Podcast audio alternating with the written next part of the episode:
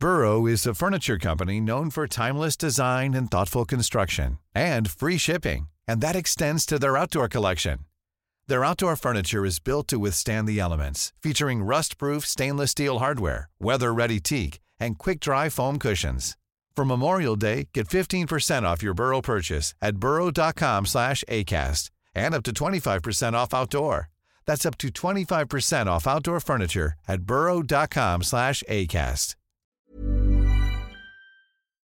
Heraldo Radio, la HCL se comparte, se ve y ahora también se escucha.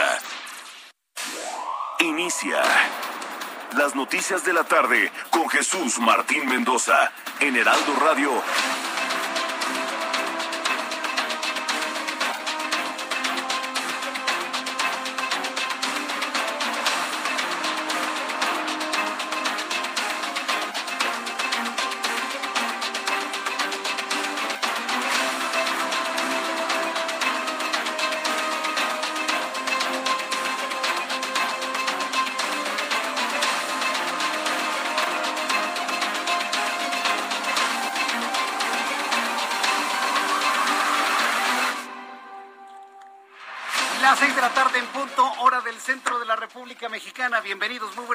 Iniciamos el Heraldo Radio correspondiente a este día, hoy, jueves 19 de agosto del año 2021.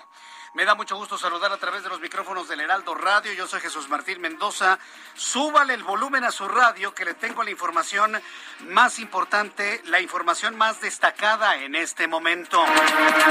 Noticia número uno del día de hoy. La Sala Superior del Tribunal Electoral del Poder Judicial de la Federación, escuche usted qué noticia, ordenó el recuento total de los votos de la elección para gobernador. ¿Sabe usted en dónde? En Campeche. Yo ya lo decía, muy extraño que una alcaldía perdida por Laida Sansores, que es la Álvaro Obregón, resulta que ella ganó en Campeche. Bueno, pues han fructificado evidentemente todas las denuncias de posible corrupción en Campeche. El Tribunal Electoral del Poder Judicial de la Federación está ordenando el recuento, voto por voto, casilla por casilla, de toda, absolutamente toda la elección para gobernador en Campeche. ¿Quién lo hubiese dicho?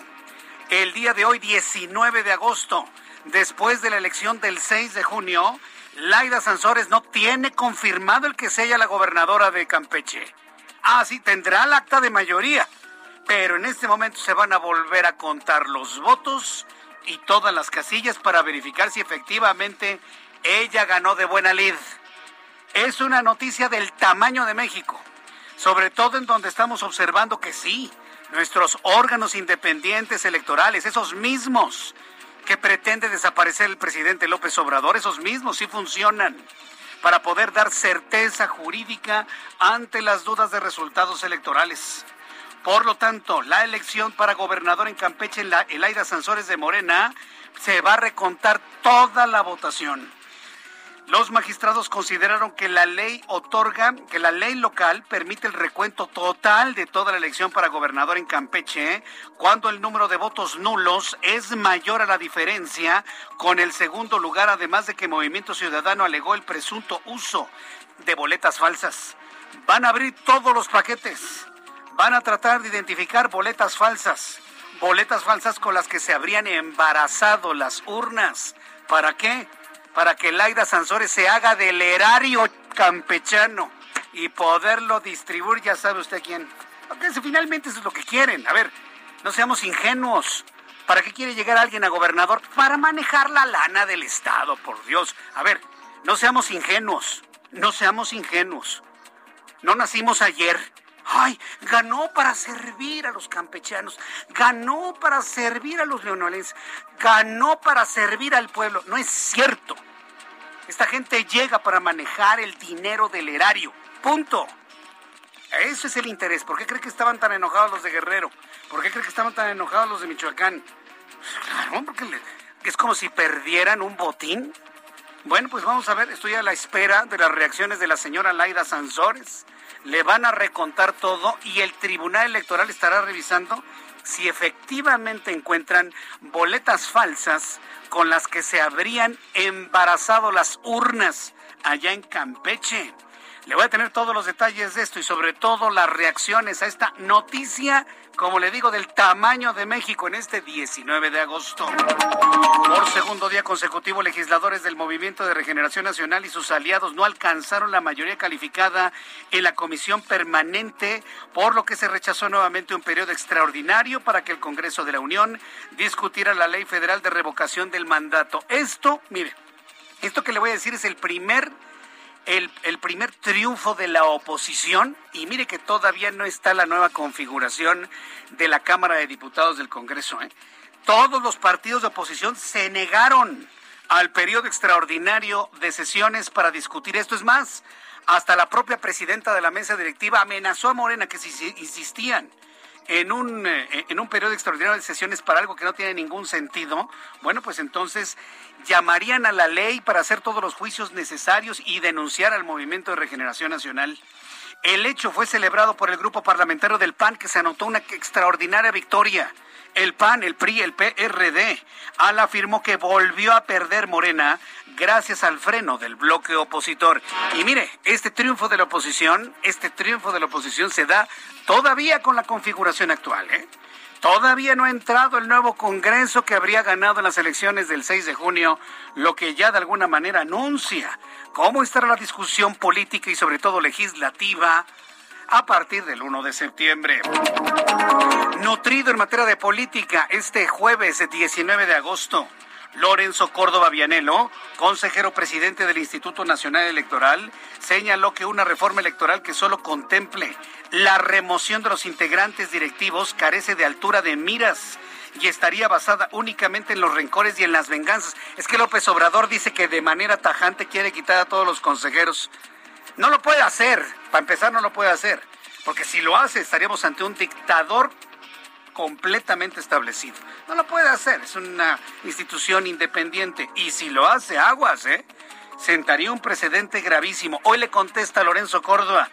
Altura de miras, le pide al presidente de la República. Altura de miras y que deje de lado sus rencorcitos y sus vengancitas. Agregó que una reforma de gran calado que se plantee como principal objetivo meramente la renovación de los órganos directivos de las autoridades electorales termina por ser una reforma miope Así dijo Lorenzo Córdoba. Al ratito le voy a tener el audio. Lo tenemos, ¿verdad? A ver, dice que es una sería una reforma miope. Creo que no terminó la frase, ¿verdad? Sí, miope. Alimentada más bien por el rencor, por las filias, por las fobias personales y que carece de altitud de miras. ¿Quiere usted escuchar a Lorenzo Córdoba cómo le contesta a Andrés Manuel López Obrador? Aquí tiene usted su audio. Una reforma de gran calado que se plantee como principal objetivo meramente la renovación de los órganos directivos de las autoridades electorales, termina por ser una reforma miope, alimentada más bien por los rencores, filias o fobias personales, que carece de altitud de miras. Una reforma electoral no es, no puede ser, permítaseme la expresión, un asunto de estómago, sino una apuesta de gran alcance, resultado de diagnósticos y análisis ampliamente razonados y de una discusión seria e incluyente. De otro modo, estará garantizado su fracaso. Mire, usted lo sabe, a mí no me cae nada bien Lorenzo Córdoba. A mí no me cae nada bien. Es más, yo soy de los que piensa que debería irse ya Lorenzo Córdoba. Pero bueno, finalmente él es el presidente consejero del Instituto Nacional Electoral y como responsable de una institución ciudadana hay que apoyarlo y por lo tanto lo apoyamos. Y debo reconocer cómo me encantó la forma en la que le respondió al presidente. ideas de estómago, pues sí. ¿A, poco después de tres años apenas se están dando cuenta que este señor da órdenes y decide con el puritito estómago? Apenas se están dando cuenta. Yo se los dije desde, la, desde el año 2017 desde que era candidato, yo se los dije. Y bueno, pues hoy están descubriendo que el señor actúa con el estómago. ¿Qué forma de contestarle Lorenzo Córdoba a Andrés Manuel López Obrador? Más adelante le voy a tener todos los detalles. Muy bien, Lorenzo Córdoba, digo, independientemente de que nos caiga bien o nos caiga mal. Muy bien, Lorenzo Córdoba, en su respuesta a Andrés Manuel López Obrador. Más adelante le voy a tener este mismo audio y un poco más extenso para que usted escuche la intensidad en el que un representante ciudadano le contesta al señor que tenemos contratado como nuestro administrador en México. Fernando Carrera Castro, representante del Fondo de las Naciones Unidas para la Infancia, la UNICEF, aseveró que el regreso de los niños a clases presenciales con las medidas de sanidad necesarias para evitar contagios de COVID es un acontecimiento importante y un gesto de valor de México para el mundo. Estoy buscando a la UNICEF Internacional. ¿Sabe para qué? Yo en lo personal estoy buscando a UNICEF Internacional para que investiguen a Fernando Carrera. ¿Cómo se presenta en el parapeto este show mediático del presidente de la República para seguir presionando a los padres de familia de un regreso presencial cuando la Organización Panamericana de la Salud ha desaconsejado por completo el regreso a clases. ¿Qué intereses trae Fernando Carrera para presentarse, no en la UNICEF, para presentarse en el escenario que todas las mañanas utiliza el presidente de la República? Yo nada más le quiero decir a los padres de familia que hable quien hable, sea el de la OMS, sea el presidente, sea el de la UNICEF, sea quien sea, la decisión de enviar a nuestros hijos a la escuela es única y absolutamente de los padres de familia. Así que no se sienta presionado, ¿eh? Para nada. ¿Quiere escuchar lo que dijo este señor Carrera, a quien ya estamos investigando? A ver, ¿por qué esa posición de obligatoriedad de un regreso a clases? Escuche lo que dijo esta mañana.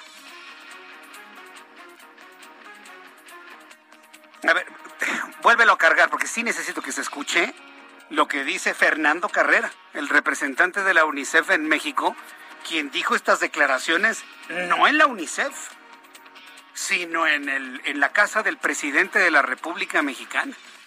Entonces, en unos instantes, en cuanto esté listo, le voy a tener esto, este audio aquí en el Heraldo Radio. Digo, para que usted lo oiga, ¿no? Para exhibirlo porque no se puede entender que una organización internacional preocupada por el cuidado de los niños en su alimentación, en su crecimiento, en su salud, ahora los quiere ir a meter a un salón de clases en donde se van a contagiar de COVID-19. Esto fue lo que dijo el señor Carreras. Tenemos lamentablemente todavía 150 millones de niños que nunca han vuelto a clases desde hace 18 meses, clases presenciales. Eh, lamentablemente México contribuye a una buena parte de esos 150 millones. Casi 37 millones de esos 150 son aportados por México.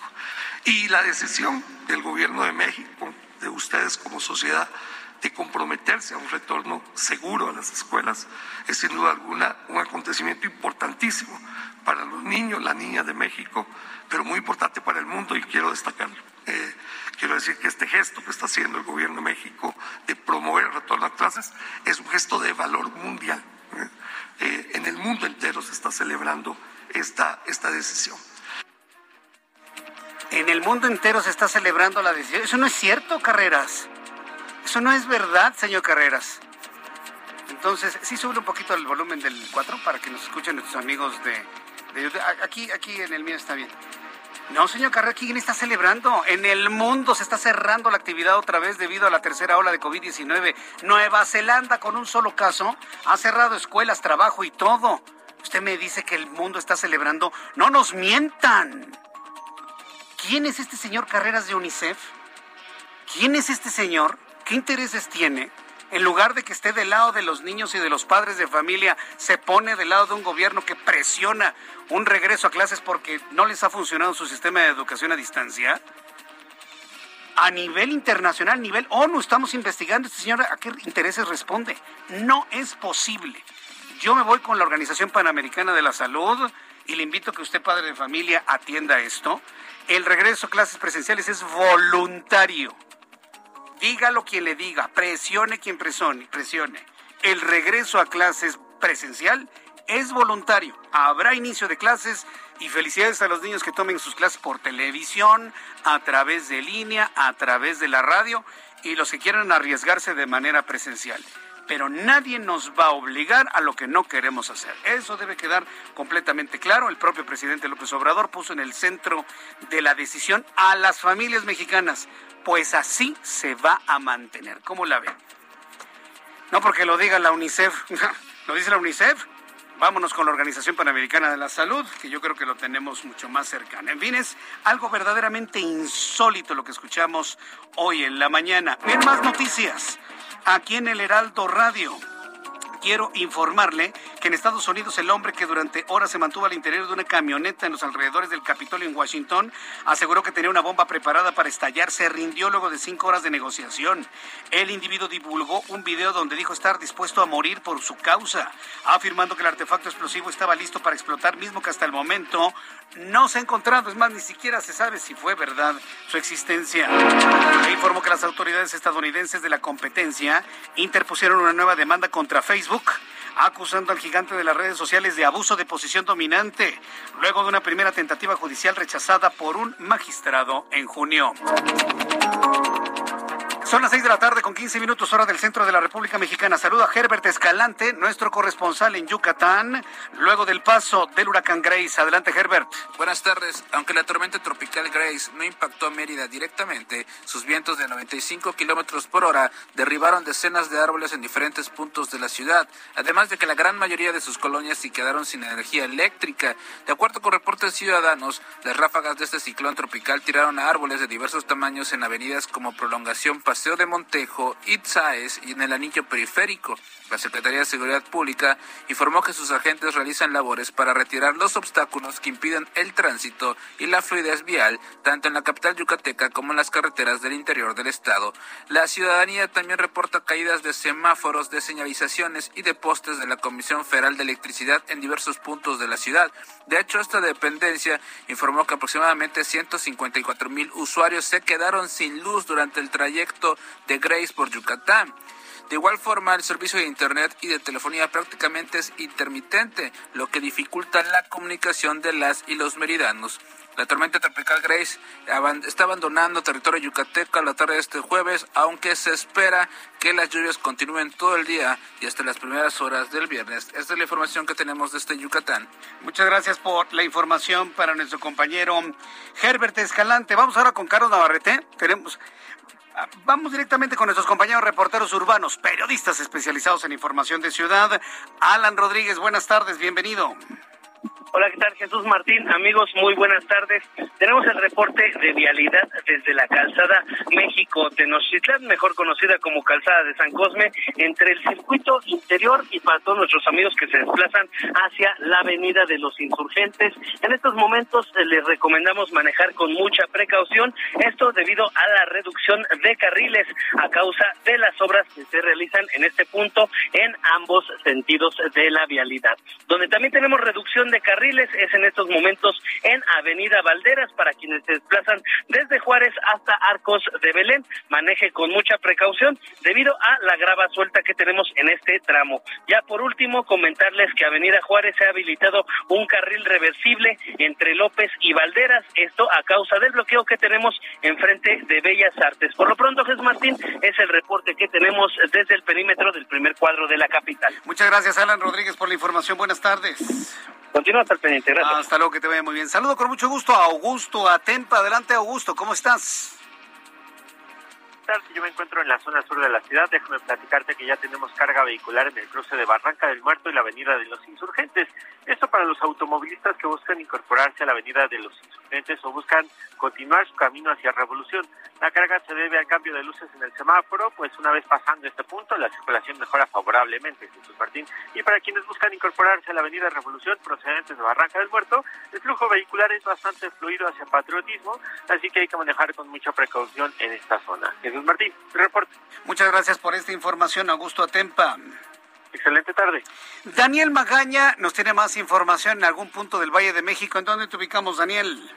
¿Qué tal, Jesús Martín? Muy buenas tardes. En la zona sur de la ciudad, concretamente, pues en la zona del Deportivo de Xochimilco. Fíjate que un grupo de pues jóvenes que pues esperaban ser vacunados al pues ya no haber biológico, bueno, pues estuvieron manifestando por algunos minutos, se bloquearon la zona de prolongación División del Norte.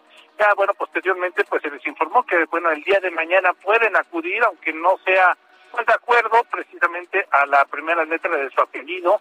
El día de hoy pues no alcanzó a estas vacunas en esta pues alcaldía de Xochimilco y esto ha generado algunos conflictos vehiculares, se retiraron estos jóvenes después de esta explicación, pero bueno, pues ha quedado afectado sobre todo para las personas que se trasladan hacia la zona de que utilizan esta vía, la zona de la pues eh, la prolongación división del norte y bueno, pues también la zona de la avenida Guadalupe Ramírez, sentido opuesto, pues también con carga vehicular, sobre todo para trasladarse hacia la glorieta de Vaqueritos. Este es el reporte de Jesús Martín.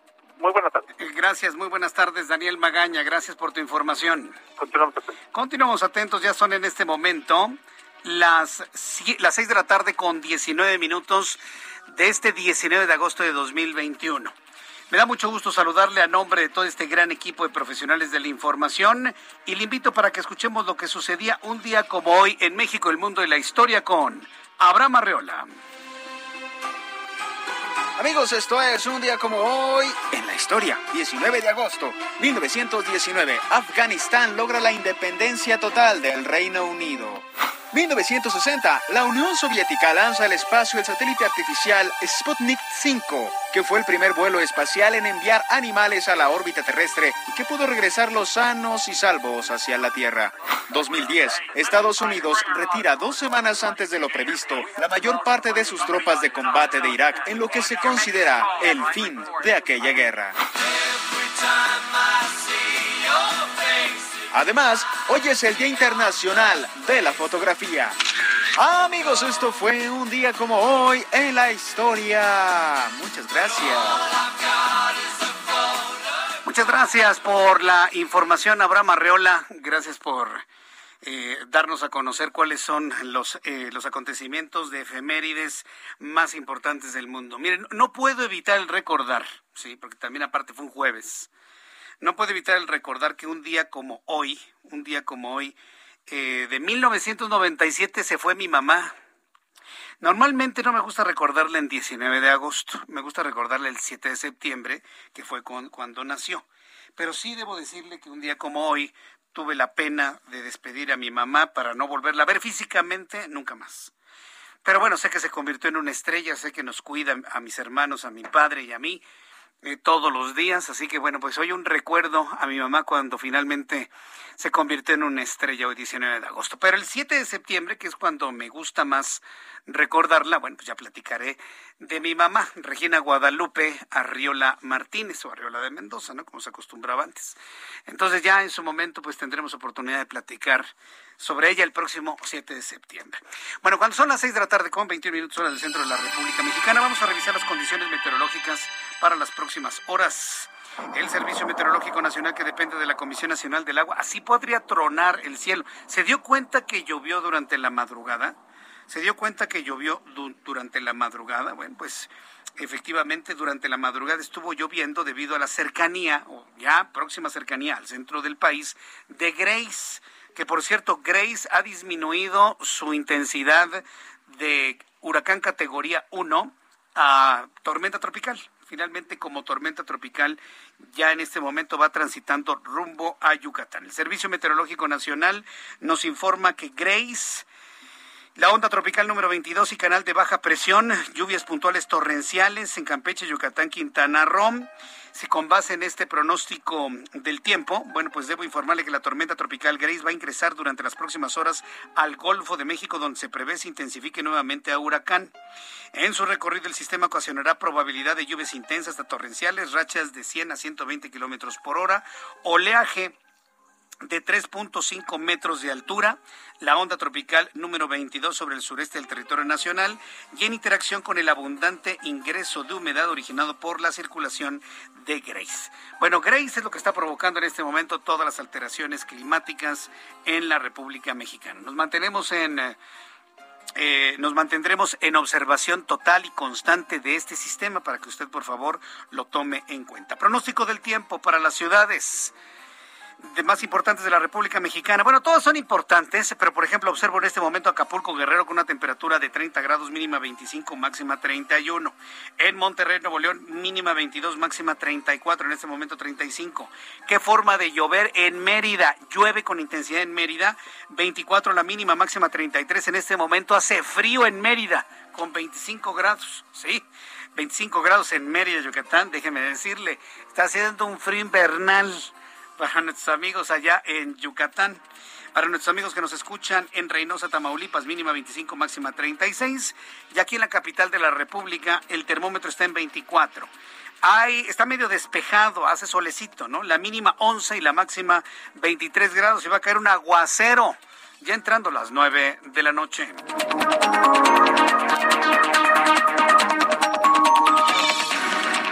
Vamos a ir a los anuncios y regreso enseguida con los detalles de toda la información. Repararemos nuestra transmisión de YouTube en unos instantes más. Por lo pronto le invito para que me siga a través de Twitter, arroba Jesús Martín.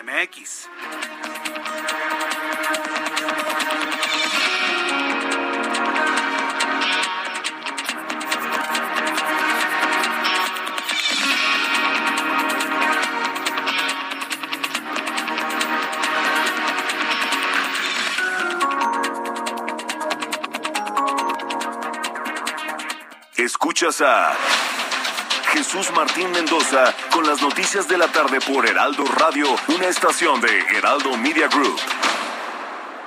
Heraldo Radio, la H que sí suena y ahora también se escucha.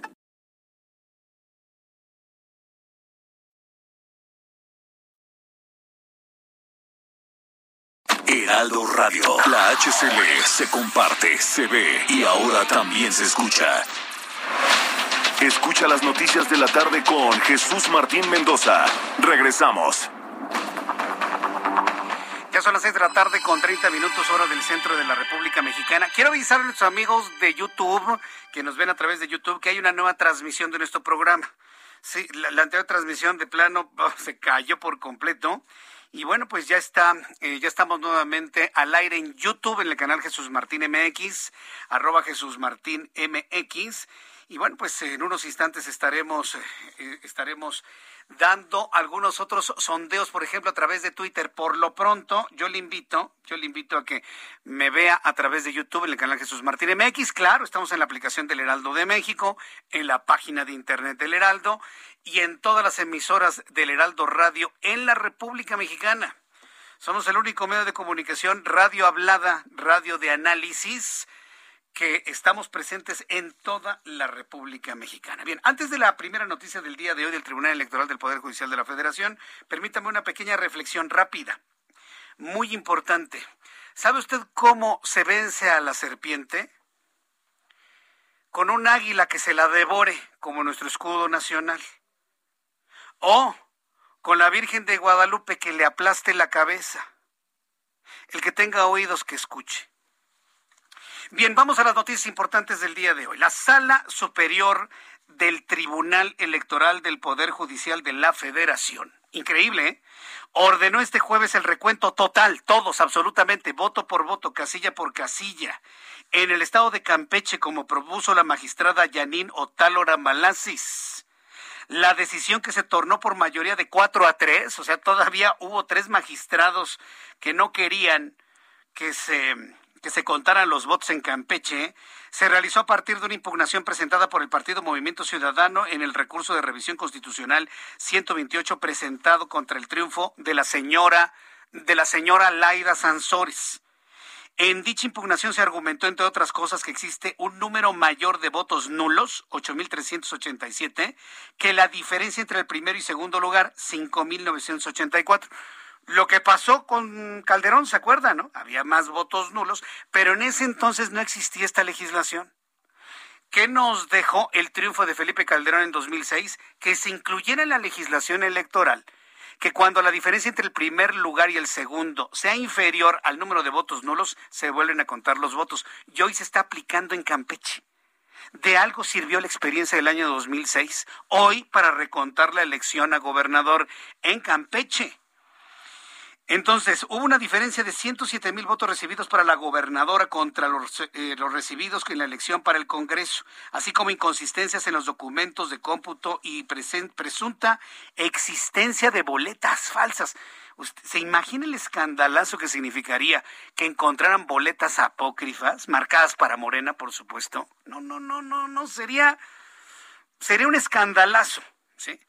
Vamos a entrar en comunicación en estos momentos con nuestro compañero Misael Zavala, quien nos tiene todavía más detalles de esta información que ya de suyo es importantísima. Adelante, Misael.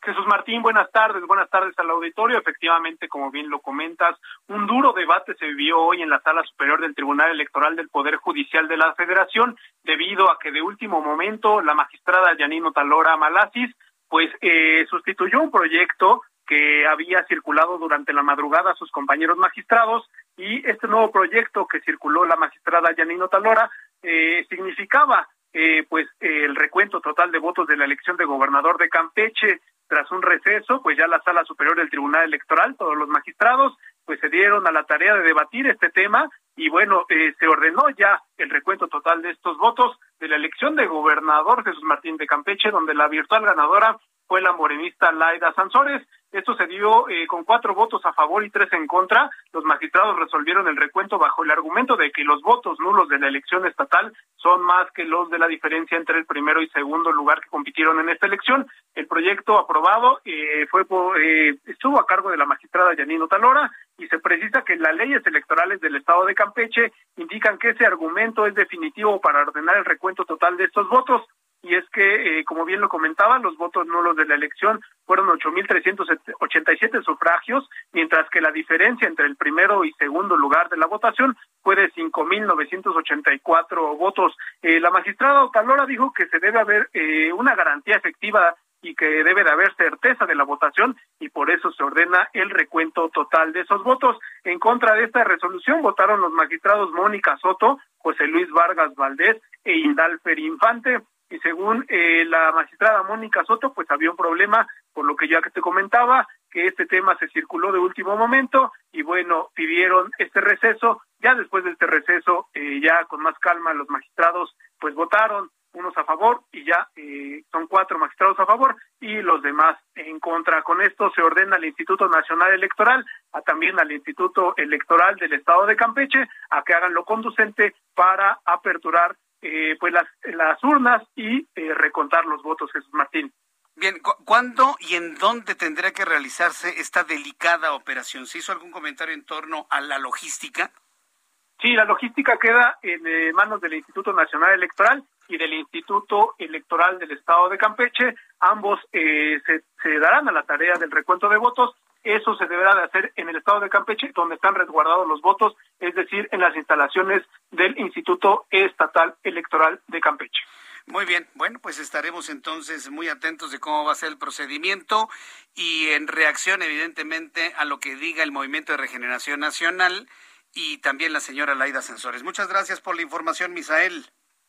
Gracias, Jesús Martín, quedamos pendientes. Hasta luego, que le vaya muy bien. Bueno, pues esto es lo que nos informa Misael Zavala. ¿Qué le parece lo que decidió el Tribunal Electoral del Poder Judicial de la Federación? Mire, con la idea de que usted no se me distraiga con otras cosas, con la idea de no hacerle perder su tiempo, le voy a adelantar lo que mañana va a decir Mario Delgado. Que el tribunal está corrupto, que el tribunal está pagado, que los magistrados son parte del neoliberalismo que tratan de acabar que les están robando la elección, que ese es el mejor ejemplo para echar a andar la propuesta del presidente de la República para quitar a todos los magistrados y todos los consejeros? Eso va a decir al ratito o mañana Mario Delgado. ¿Para qué perdemos nuestro tiempo esperando lo que va a decir si ya sabemos lo que va a decir? Yo ya se lo adelanté aquí. Mejor que no diga nada. Ya calladito se defiende mejor Mario Delgado. ¿Qué va a decir? La cuarta transformación va. No nos van a callar.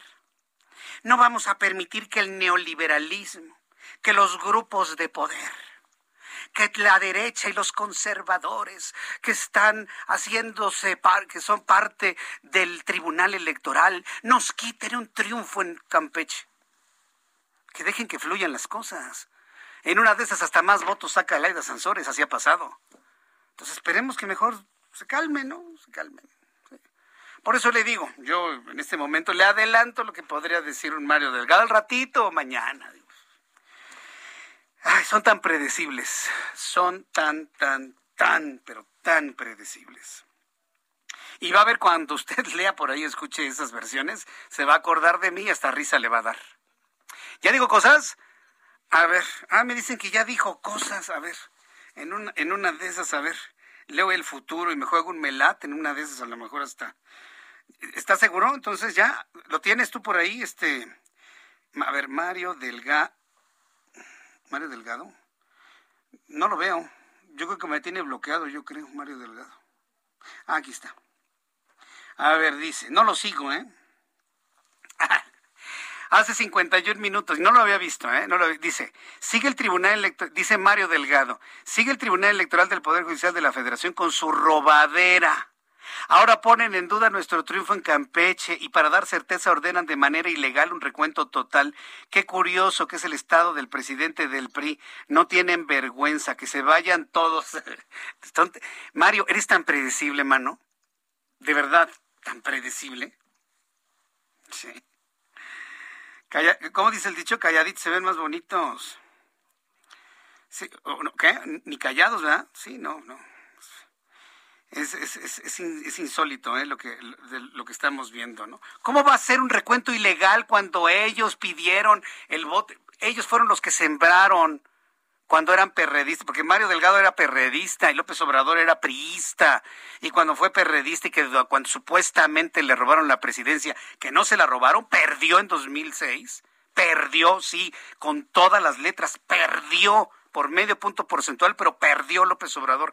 En ese momento establecieron el voto por voto, casilla por casilla. Y hoy que se aplica el voto por voto, casilla por casilla, que instauró el hoy presidente de la República ¿Habla Mario Delgado de robadera? ¿Habla de un proceso ilegal?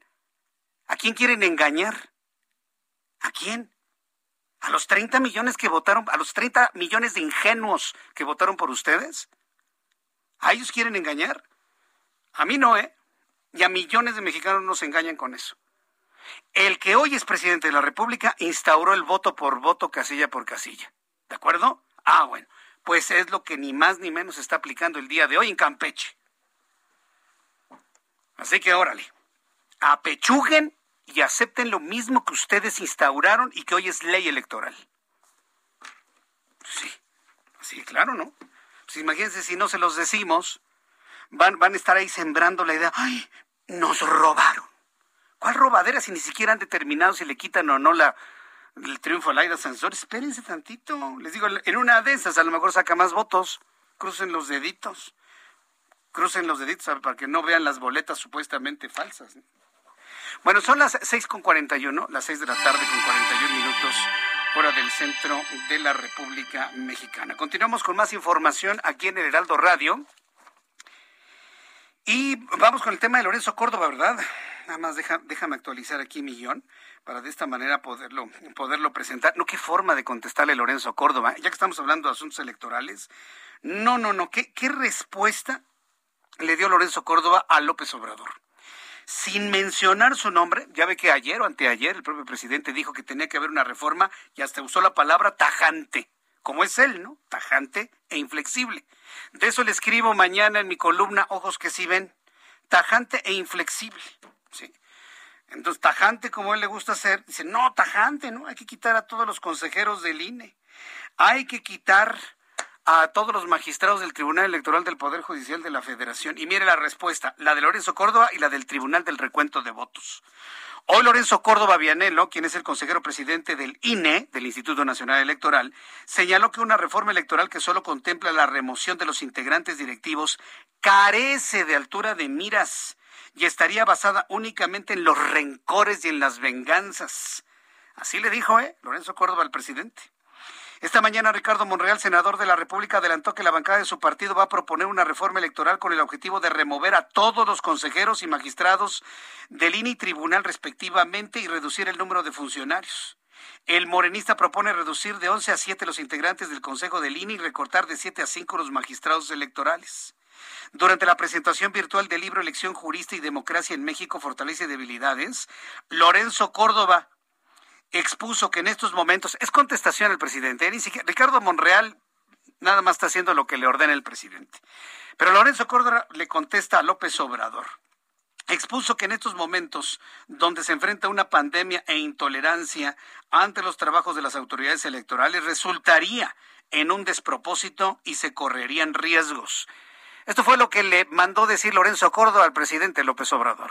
La instrumentación de una reforma sustancial o de gran calado en este momento, distanciada de esas directrices que en el pasado han mostrado ser eficaces para ir perfeccionando nuestro sistema electoral, resulta, como decía, a mi juicio, a todas luces inoportuno. Más aún, y esto es fundamental, no es un buen augurio modificar la legislación electoral en un contexto de incesantes ataques y descalificaciones a los que no piensan igual y de permanente descalificación a las autoridades electorales por la única y exclusiva razón de que ejercen su autonomía constitucional frente al poder, frente a los poderes y su independencia frente a los actores políticos.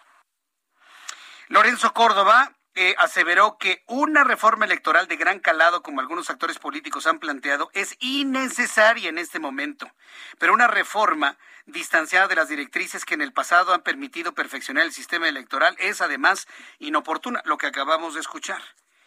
Entonces, voy a presentarle otro momento, otro audio de Lorenzo Córdoba para que usted escuche cómo le contesta de manera clara al presidente mexicano.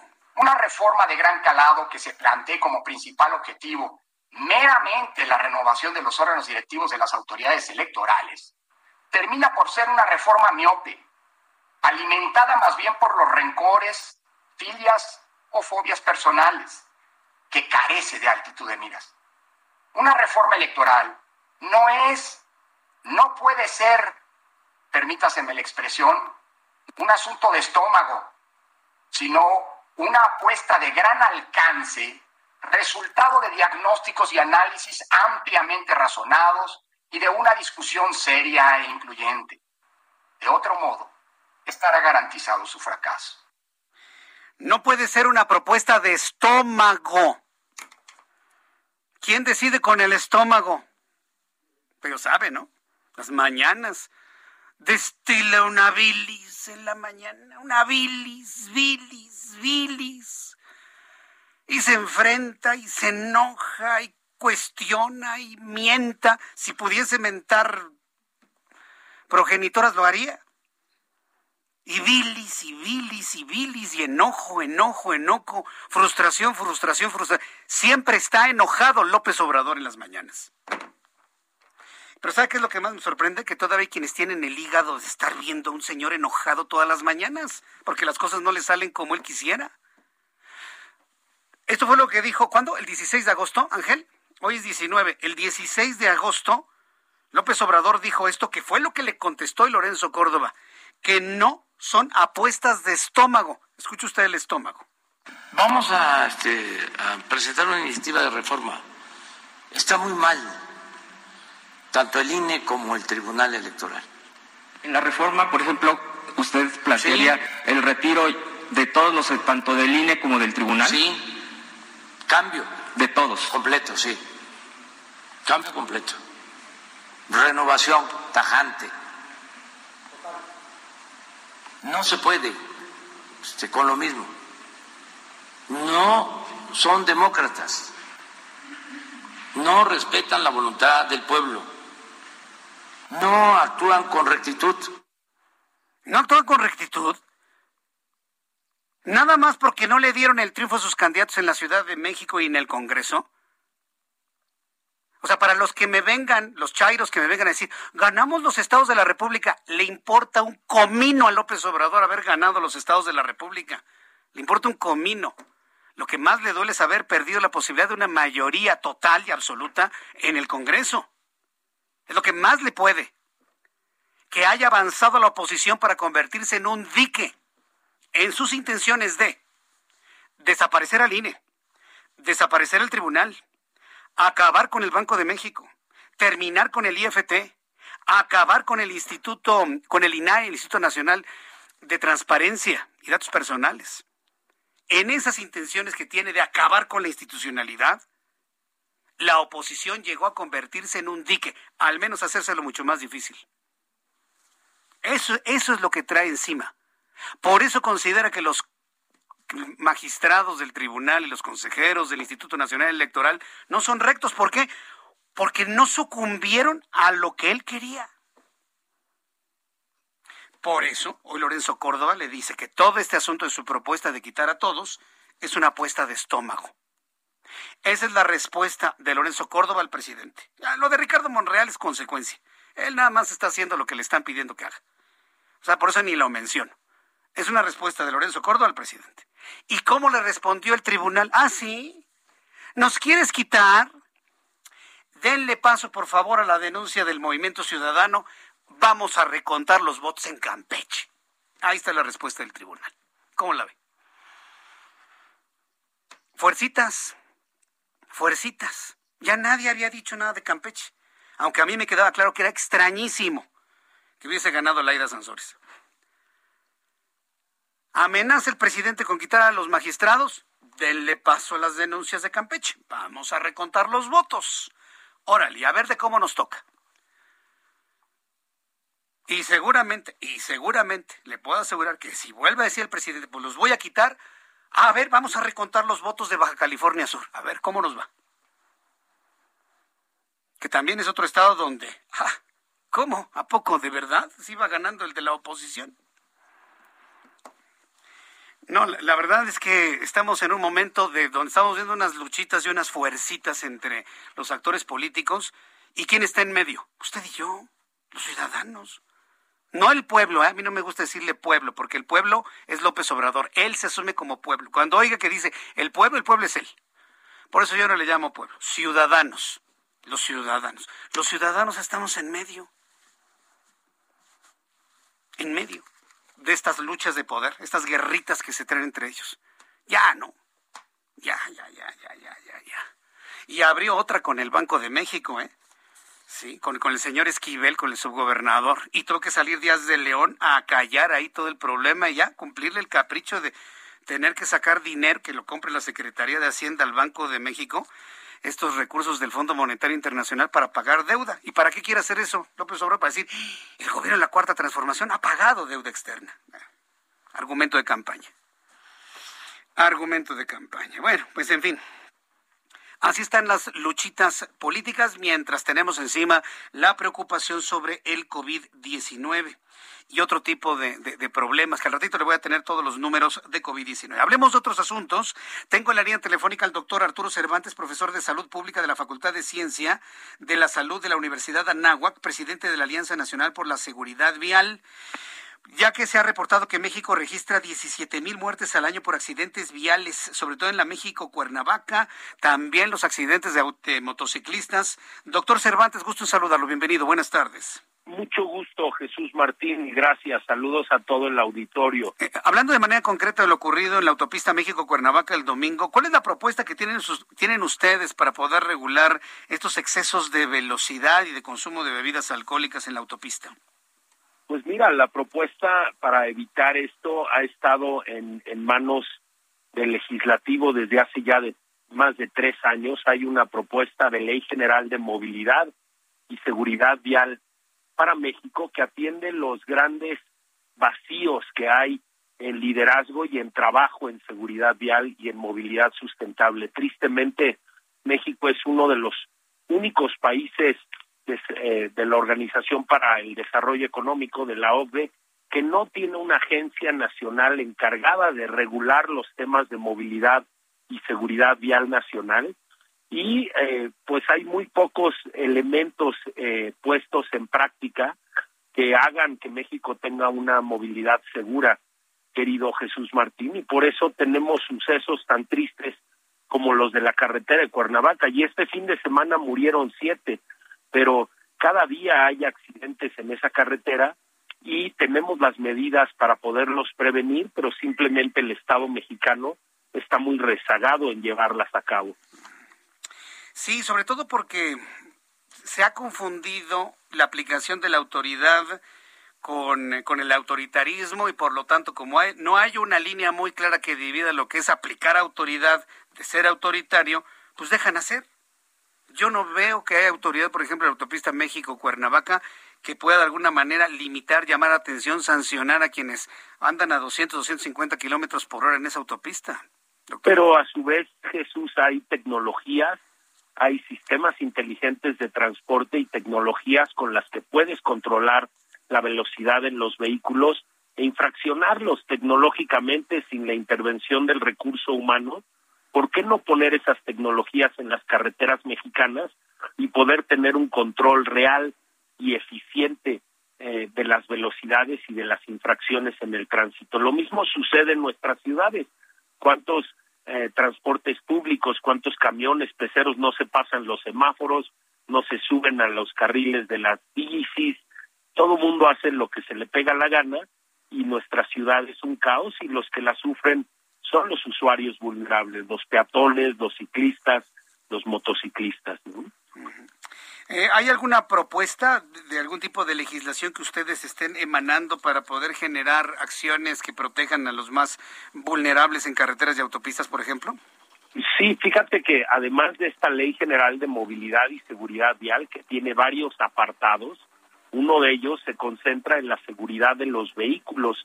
Y en ese tema te quiero comentar que estamos trabajando con la Secretaría de Movilidad, Recientemente terminamos el estándar de competencias para motociclismo básico y es una gran jugada que la Secretaría de Movilidad ha hecho a ver si arranca esto a nivel nacional, que haya exámenes de licencias de conducir para los motociclistas. Es increíble que no hay una licencia de conducir para motociclistas, y que no se aplican exámenes de conocimientos teóricos y exámenes de habilidades prácticas. Entonces, estamos trabajando para que haya una licencia tipo A1 en materia de conducción. Yo le quiero agradecer mucho estos minutos de comunicación.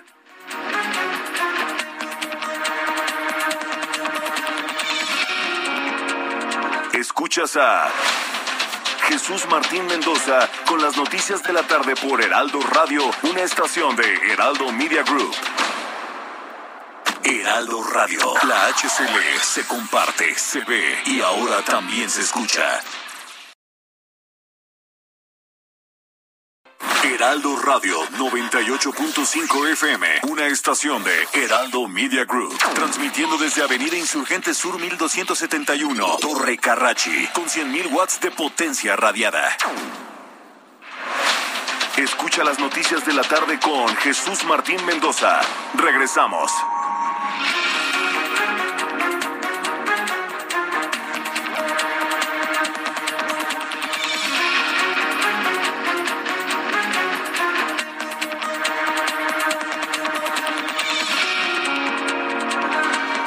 Ya son las 7 de la tarde con un minuto hora del centro de la República Mexicana. Le presento un resumen con las noticias más importantes en el Heraldo Radio. Carlos Joaquín González, gobernador de Quintana Roo, informó que el Estado no reporta víctimas mortales por el paso del huracán Grace este jueves, que se degradó a tormenta tropical y continúa su trayectoria por la península de Yucatán.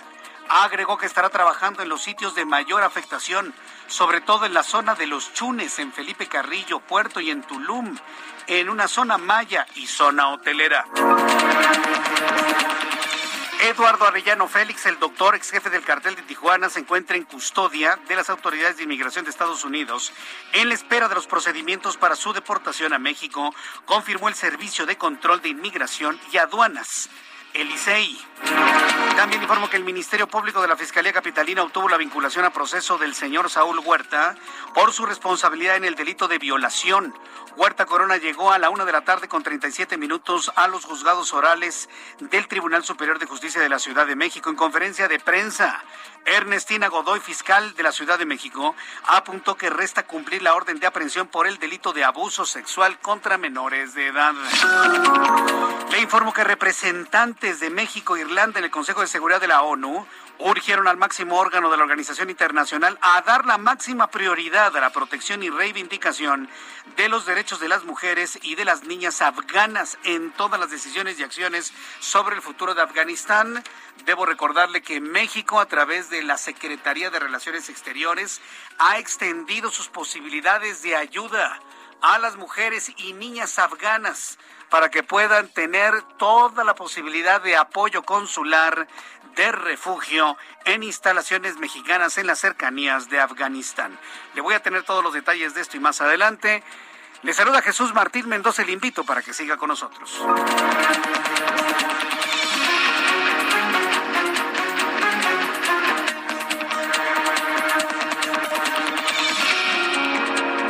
Ya son en este momento las 7 con 2, las 7 con 2 horas del centro de la República Mexicana. Continuamos en el Heraldo Radio, yo soy Jesús Martín Mendoza y le, invito, le invito para que esté usted siempre muy atento de las noticias aquí en el Heraldo Radio. Vamos a entrar en comunicación con nuestros compañeros reporteros urbanos, periodistas especializados en información de ciudad. Alan Rodríguez, ¿en dónde te ubicas? Adelante, Alan. Alan Rodríguez, estás al aire. Martín, amigos, muy buenas tardes. Yo me encuentro en estos momentos en el cruce de Calzada San Isidro y Calzada de las Armas, en donde tenemos un bloqueo por parte de vecinos de esta colonia los cuales están solicitando que se les restablezca el servicio del agua. Se trata de la colonia Panteón de San Isidro, los cuales eh, aseguran que desde hace aproximadamente un mes les fue retirado este servicio. Por este motivo mantienen un bloqueo a la circulación para todas las personas que se dirigen hacia el municipio de Naucalpan, Estado de México, o con dirección hacia la avenida Tesosomoc. A partir de este punto ya tenemos los bloqueos a la circulación por parte de la Secretaría de Seguridad Ciudadana para evitar que vehículos o unidades pesadas se dirijan hasta este punto. Autoridades ya han tratado de negociar con esas personas a quienes les han ofrecido seis pipas, sin embargo ellos comentan que no son suficientes para el perímetro en donde no cuentan con este servicio del líquido vital. Por lo pronto, Jesús Martín, es el reporte que tenemos invitando a todos nuestros amigos automovilistas a evitar la zona. Les repito, es el cruce de Calzada San Isidro y Calzada de las Armas. Correcto, gracias por la información, Alan Rodríguez. Continuamos al pendiente, buenas tardes. Continuamos al pendiente. Saludo con mucho gusto a Augusto Atempa. Adelante, Augusto Atempa. Jesús Martín, excelente tarde. Te platico que ya tenemos carga vehicular sobre el viaducto Miguel Alemán. Esto desde el tramo de la avenida Insurgentes hasta Calzada de Tlalpan. El avance va a vuelta de rueda, por lo que estarán recorriendo este tramo en una velocidad promedio de 40 kilómetros por hora.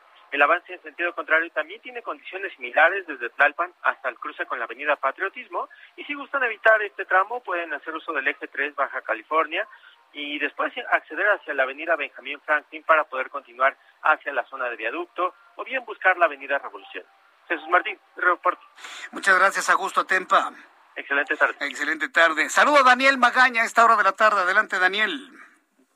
Gracias, Jesús Martín. Muy buenas tardes. Bueno, pues no tenemos lluvia, pero sí algunas ráfagas de viento. Fíjate que esto generó que un árbol eh, se viniera abajo en la colonia Tepalcates, en la, la calle precisamente León Loyola y Jesús Almanza.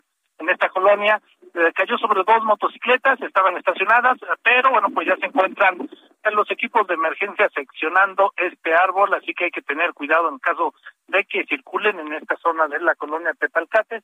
Ahora bien, para las personas que utilizan la zona de la calzada Ignacio Zaragoza, bueno, pues te comento que a esta hora pues ya presenta carga vehicular en dirección hacia la zona oriente, sobre todo para quien se traslada hacia el anillo periférico oriente. El reporte Buenas tardes. Gracias, muy buenas tardes, estimado Daniel Magaña. Muy buenas tardes. Son las siete con seis, las siete con seis hora del centro de la República Mexicana. Bueno, del asunto de la reforma que pretende López Obrador, de la cual hoy ya le dieron sendas respuestas tanto el INE como el Tribunal Electoral del Poder Judicial de la Federación, dice que va a convocar expertos. expertos. Bueno, déjenlo. Déjenlo, déjenlo. Y finalmente esta va a ser una, una muy buena prueba de fuego para la nueva configuración del Congreso que, mire, eche para atrás el, el, el intento de poner gente a modo, porque ¿para qué quiere López Obrador quitar a los consejeros y a los magistrados?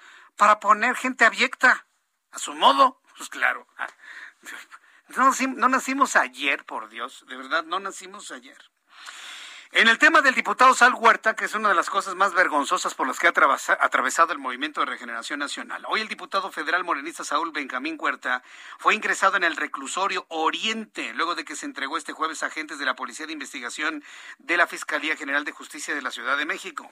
Un juez de control impuso la medida de prisión preventiva oficiosa y vinculó a proceso por el delito de violación equiparada al diputado sin fuero Saúl Huerta, quien permanecerá en el reclusorio Oriente en audiencia inicial de cumplimiento de orden de aprehensión. La Fiscalía de Delitos Sexuales informó, formuló la imputación contra el legislador quien se reservó su derecho a declarar. A la 1.06 de la madrugada de este día, el señor Huerta se entregó en la Fiscalía Capitalina. ¿Qué pensaban? ¿Que no iba a haber medios de comunicación? Los reporteros no duermen. Así ha llegado a las tres y media de la madrugada y disfrazado, lo hubieran detectado. Los reporteros no duermen. Los medios de comunicación no dormimos, estamos muy pendientes de la una de la mañana. Bueno, a la 1.06 de la madrugada llegó Huerta en la, a la Fiscalía Capitalina donde se le fueron leídos sus derechos de esta manera. Vamos a escuchar de qué manera leyeron los derechos que todavía tiene el señor que está acusado por violar menores de edad. Tiene derechos a un defensor de elección. En caso de no contar con uno, el Estado le proporcionará un defensor de oficio.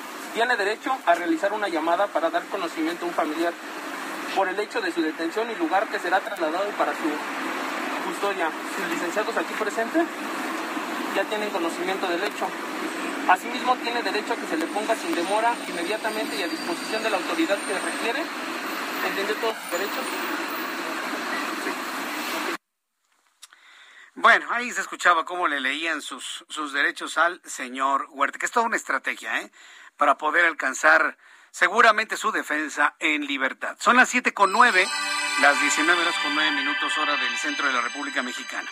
Me da mucho gusto saludar a esta hora de la tarde Daniela García, nuestra corresponsal en Nuevo León. Presenta Samuel García, equipo de transición. Adelante Daniela, buenas tardes. ¿Qué tal, Jesús Martín? Pues sí, hoy el gobernador electo de Nuevo León, Samuel García, presentó a su equipo de transición, que incluye a personajes de la sociedad civil del Estado, también la iniciativa privada, con quienes estará trabajando a partir de este lunes para prepararse a su toma de protesta el próximo 4 de octubre. Se presentaron siete perfiles, quienes, pues junto al mandatario electo, estarán trabajando para tener la información de cada una de las secretarías, dependencias y organismos estatales de forma transparente y completa, según informó García. Eh, pues él también argumentó que cada domingo el Comité de Transición presentará por bloques las dudas y temas que tratarán durante la semana, así como las dudas que se plantearán y la información que van a requerir de la administración actual. Aseguró que no están buscando pelear con el gobierno actual de Jaime Rodríguez Calderón, sino que se enfocarán en encontrar soluciones a las problemáticas que tiene actualmente la, entidad. Ahora, en cuanto al comité de transición, pues él dio a conocer que se trata de perfiles nuevos, ciudadanos, y es un equipo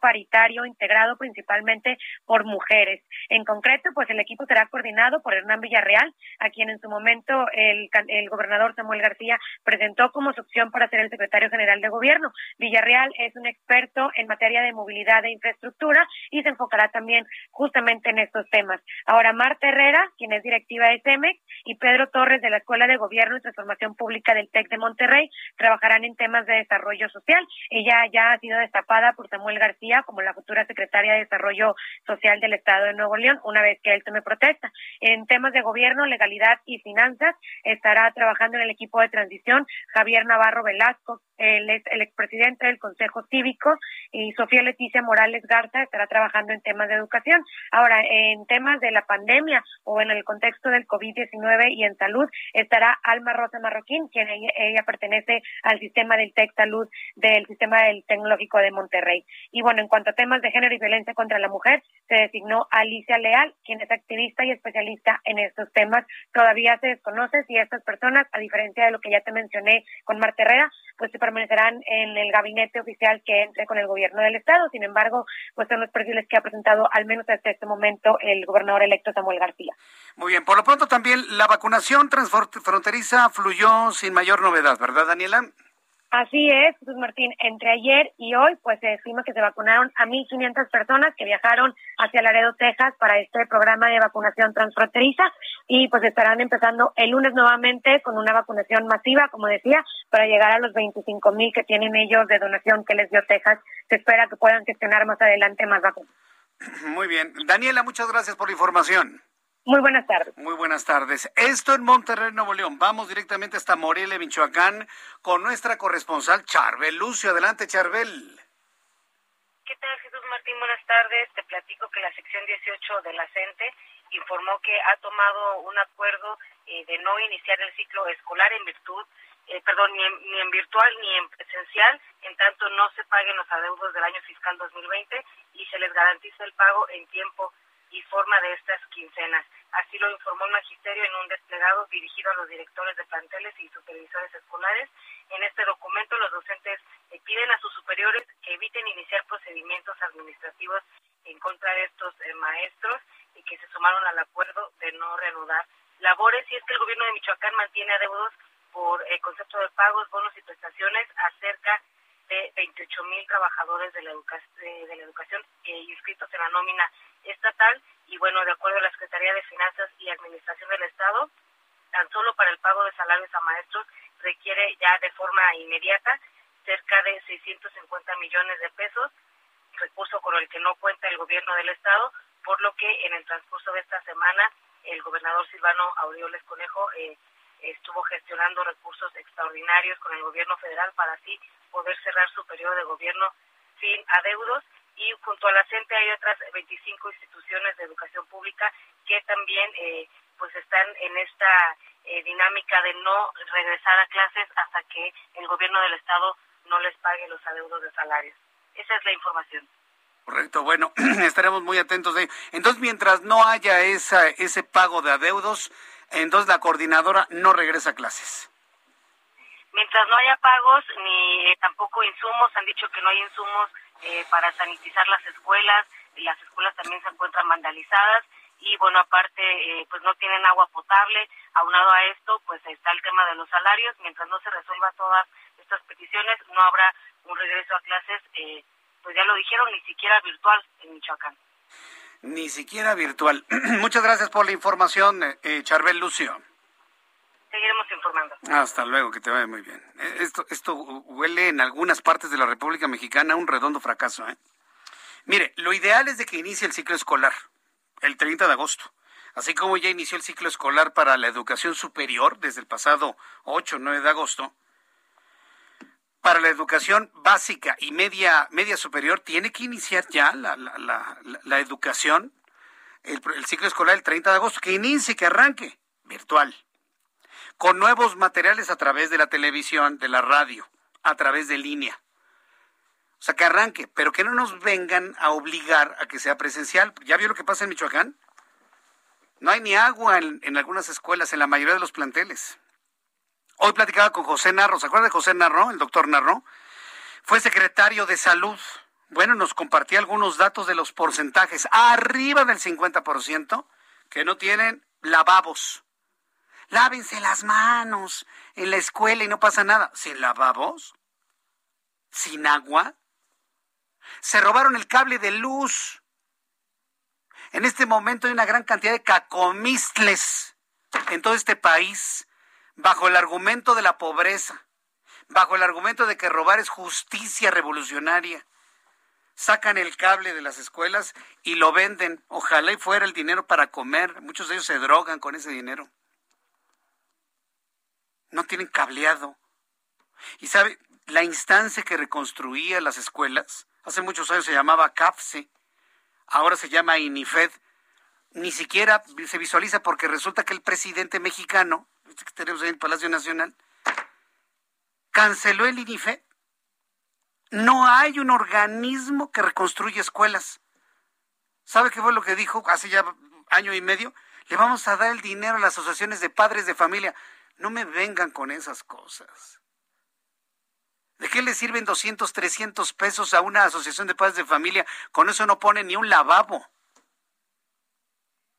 No, no, no, no, no, no. De, verdad, yo no sé qué estamos pagando en este país. ¿eh? Desaparece el CAFSE. Digo, digo CAFSE en la figura anterior para que algunos recuerden que esa era la, la institución para reconstruir las escuelas. Ahora el INIFED no, no, no tiene asignado presupuesto para nada. Vamos a ver en la, ley de ingresos, presupuesto de ingresos que ahora se discuta para el año 2022, cuántos millones le van a asignar al INIFED. Yo espero que exista por ahí los legisladores de la nueva de la nueva configuración política que le den algunos millones al INIFED para la reconstrucción de escuelas. Es importantísimo, tenemos que recuperar esa figura. De todo lo que ha destruido López Obrador, necesitamos recuperar el INIFED para que reconstruya las escuelas. Pues claro. Que fluya ahí el recurso ya, escuela que necesite reconstrucción y ni FED va, órale. pide a sus proveedores y ahora vamos a reconstruir estas escuelas en tal entidad. Que vuelva a operar las cosas como estaban. Que vuelva a operar las cosas como estaban. Una asociación de padres de familia con 500 pesos en la bolsa no van a poder hacer gran cosa. ¿eh? Son las 7 con 17, las 7 con 17 horas del centro de la República Mexicana. En este jueves, ¿cómo quedaron los indicadores de economía y finanzas? Héctor Vieira nos informa. La Bolsa Mexicana de Valores cerró la sesión de este jueves con una pérdida del 1.71%, luego de retroceder 886.72 puntos, con lo que el índice de precios y cotizaciones, su principal indicador, cerró en 51.099.36 unidades debido a una corrección del mercado tras un buen rendimiento en las últimas semanas. En Estados Unidos, Wall Street cerró con balance mixto, ya que el Dow Jones retrocedió 66.57 puntos para situarse en 34.894.12 unidades. Por el contrario, el Standard Poor's avanzó 5.53 puntos para llegar a 4.405.80 unidades, mientras que el Nasdaq sumó 15.87 puntos, que lo colocó en 14.541.79 unidades. El Instituto Nacional de Estadística y Geografía informó que durante julio la economía mexicana creció 0.5% en comparación con el mes anterior, debido a que las actividades secundarias aumentaron 0.3%, mientras que las terciarias se incrementaron 0.5%, lo que se traduce también en un crecimiento anual del 9.9%. Por otra parte, el propio INEGI informó que en el segundo trimestre del presente año, la población económicamente activa se ubicó en 57.7 millones de personas, lo que representa el 59% de la población mayor de 15 años, de los cuales 55.2 millones están ocupados y 2.45 millones se encuentran desocupados. El Banco de México dio a conocer que durante el segundo trimestre del año, el 9.8% de los pequeños negocios en el país recibieron nuevos créditos, cifra que contrasta con el 21.9% de los negocios con más de 100 trabajadores que accedieron a nuevos créditos, lo que refleja una caída del crédito bancario debido a los efectos de la pandemia. Tras ser calificado como tecnócrata por el presidente de la República al advertir que la deuda pública no se puede pagar con recursos del Fondo Monetario Internacional, el subgobernador del Banco de México, Gerardo Esquivel, descartó algún enfrentamiento con el jefe del Ejecutivo y aseguró que en democracia el disenso no siempre es confrontación y la deliberación pública siempre será bienvenida. Informó para las noticias de la tarde Héctor Vieira.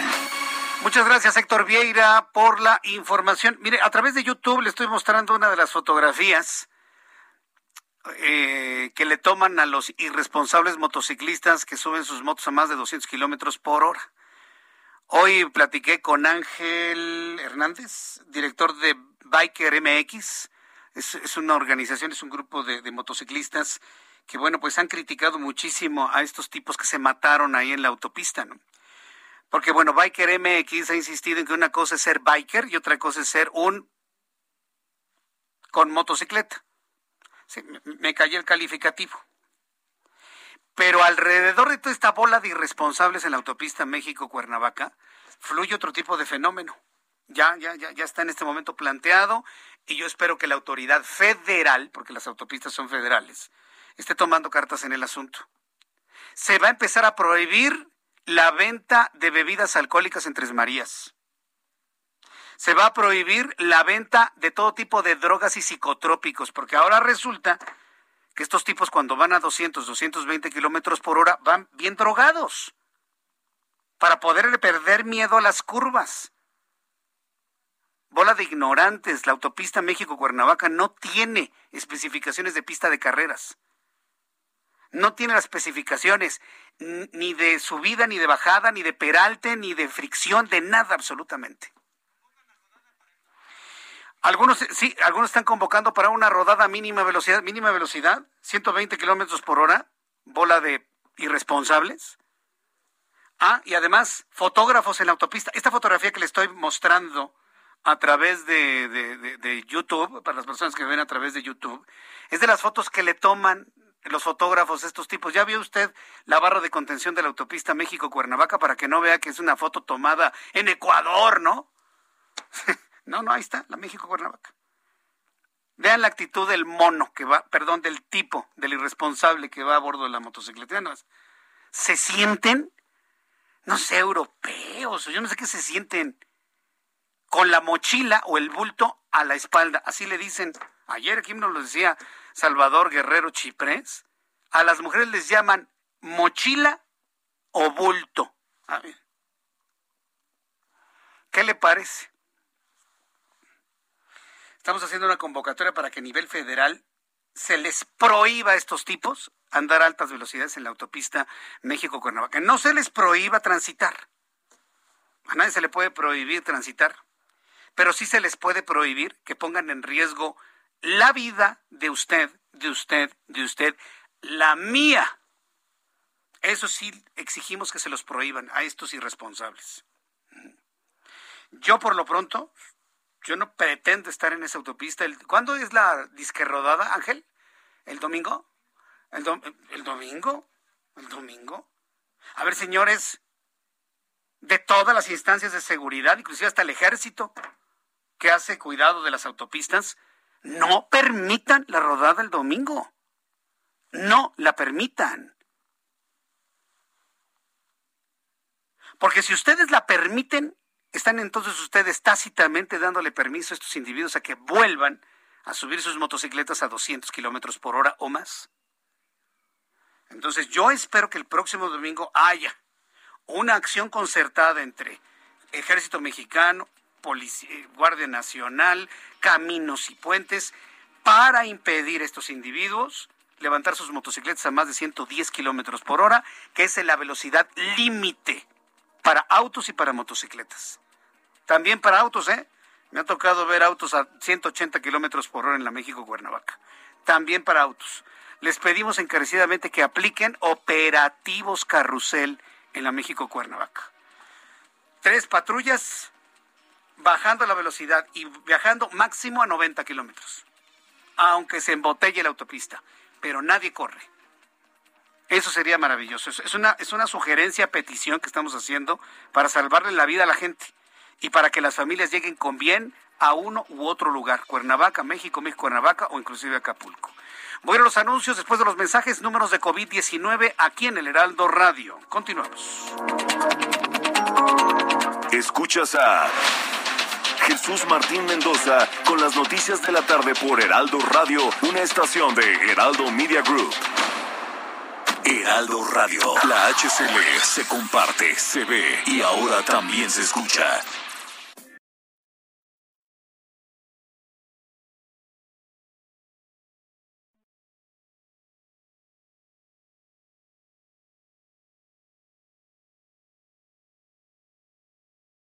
Heraldo Radio 98.5 FM, una estación de Heraldo Media Group, transmitiendo desde Avenida Insurgente Sur 1271, Torre Carrachi, con 100.000 watts de potencia radiada. Escucha las noticias de la tarde con Jesús Martín Mendoza. Regresamos.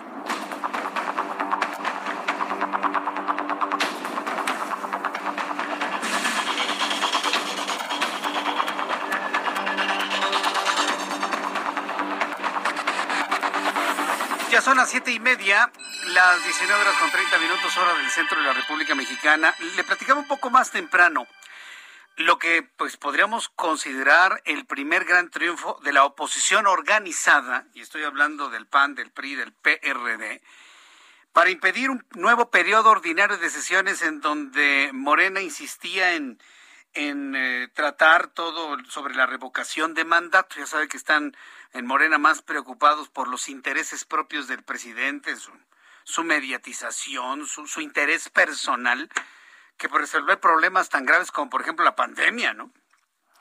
Entonces se echó para atrás, finalmente la oposición logró detener esta idea que tenía el Movimiento de Regeneración Nacional. ¿Qué implica este triunfo para la oposición? En la línea telefónica, Xochitl Gálvez, senadora de la República por el Partido Acción Nacional. Xochitl Gálvez, bienvenida al Heraldo Radio. Muy buenas tardes. Jesús Martín, qué gusto saludarte a ti y a todo el auditorio. Qué triunfo, ¿eh? Y eso que todavía no está funcionando la nueva configuración en el Congreso de la Unión. A ver, coméntanos, Xochitl Gálvez, ¿cómo, se dio esto y por qué no era conveniente este periodo extraordinario? Mira, ¿te acuerdas cuando yo planteé la posibilidad de pasarme al PRD cuando Morena quería quitar el voto 13 de la oposición? Porque el PRD tenía solo cuatro senadores. Ah. En ese momento era importante mantener el voto 13, ya no fue necesario porque como el PES también solo tenía cuatro, pues entonces ya dijeron, está bien, se queda el PES con su voto y se queda el PRD con su voto. ¿Qué es lo que hace esa diferencia? Que 13 votos de la oposición no le dan la mayoría calificada a Morena. ¿Para qué? Para reformas constitucionales. No le dan la mayoría calificada para convocar a periodos extraordinarios. Para nosotros pues, era muy importante contener caprichos del presidente al cambiar leyes y en el periodo extraordinario, pues solo si tienes el consenso con la oposición lo puedes hacer. Ellos intentaron meter tres leyes, una de la Marina, una de juicio político y esta de revocación de mandato. ¿Por qué? Pues porque obviamente a partir del primero de septiembre ellos ya no tienen mayoría simple. Ellos van a tener menos de 200 diputados y tienen que concesar con el PT y con el Verde que yo espero que estos dos partidos pues estén a la altura pues de que se hagan cosas por lo menos coherentes. O sea, van a tener que consensar con ellos. Eh, y en el Senado, pues obviamente siguen sin tener mayoría calificada y mucho menos en la Cámara de Diputados ahora con la nueva composición. A mí una de las diputadas ahí me dijo, es que no saben la clase de sanguijuelas que vienen. Así le llamaba a los del Verde y a los del PT, ¿eh? esta diputada. Entonces necesitamos sacarla ahorita. Esa era una. Otra teoría, pues es que el INE puede sacar ya lineamientos que les compliquen. Nosotros creemos que en este momento lo más importante es atender la pandemia Ayer hubo miles de contagios, hoy seguimos en los veintitantos mil, eh, 900 muertos ayer, hoy 800 muertos, ellos quieren distraer la atención. Vamos a llegar a cerca de 400 mil personas fallecidas de manera oficial ya reconocidas por INEGI, aunque su cifra oficial siga siendo de 250 mil, más o menos, estamos a punto de llegar a 400 mil. Entonces, el triunfo tiene que ver con que se va a septiembre, hay otra composición del Congreso, y que le quede claro al presidente que reformas constitucionales las tiene que consensar con la oposición. Las reformas constitucionales las tiene que consensar. Anda en este momento furioso con el Instituto Nacional Electoral, anda furioso con el Tribunal Electoral del Poder Judicial de la Federación. Ya ambas instancias le respondieron. Ya le respondió, ya le respondió Lorenzo Córdoba y el tribunal con hacer un recuento a través de toda la elección para gobernador en Campeche. Esto, él ha insistido en hacer una reforma constitucional para disminuir magistrados y consejeros.